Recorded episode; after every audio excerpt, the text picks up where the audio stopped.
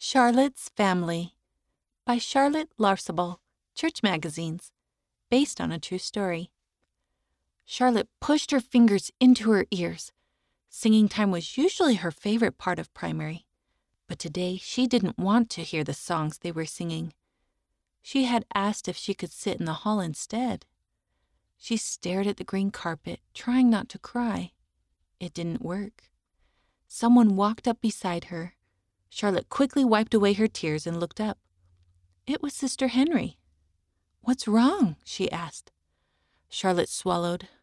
Those songs are about happy families and being together forever, she said quietly. Oh, I see. Sister Henry sat down beside Charlotte. A few months ago, Charlotte's parents had called a family meeting. Dad explained that he was moving. So it's kind of like you're getting a divorce? Charlotte had asked. Not kind of, Mom said. We both love you, but yes, we are getting divorced.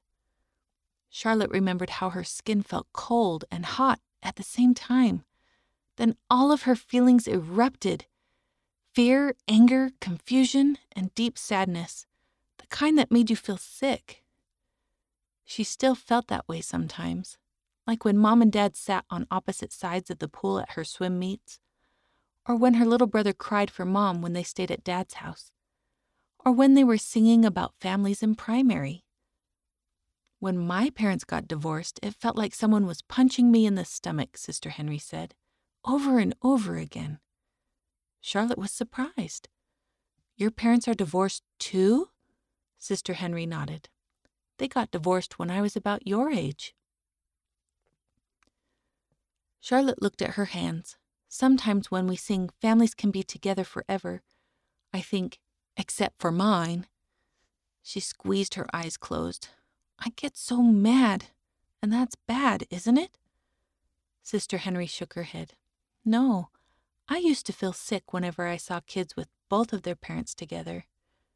Yeah, Charlotte said. It's like they're in a happy family club, and I'm not. Everything is different now. It's normal to feel mad, sad, or scared now, however you feel, Sister Henry said. Divorce is hard, but I promise that you will feel better.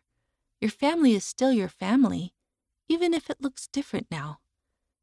It helped me a lot to remember that my parents still loved me and would for all eternity.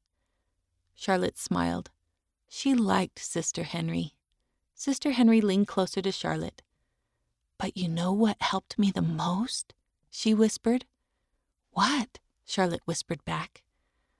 I learned that I still have a perfect, happy family, Sister Henry said. And so do you. We all do, no matter what our earthly family is like right now. Charlotte crinkled her nose. How? Well, our earthly families aren't perfect, but our heavenly family is.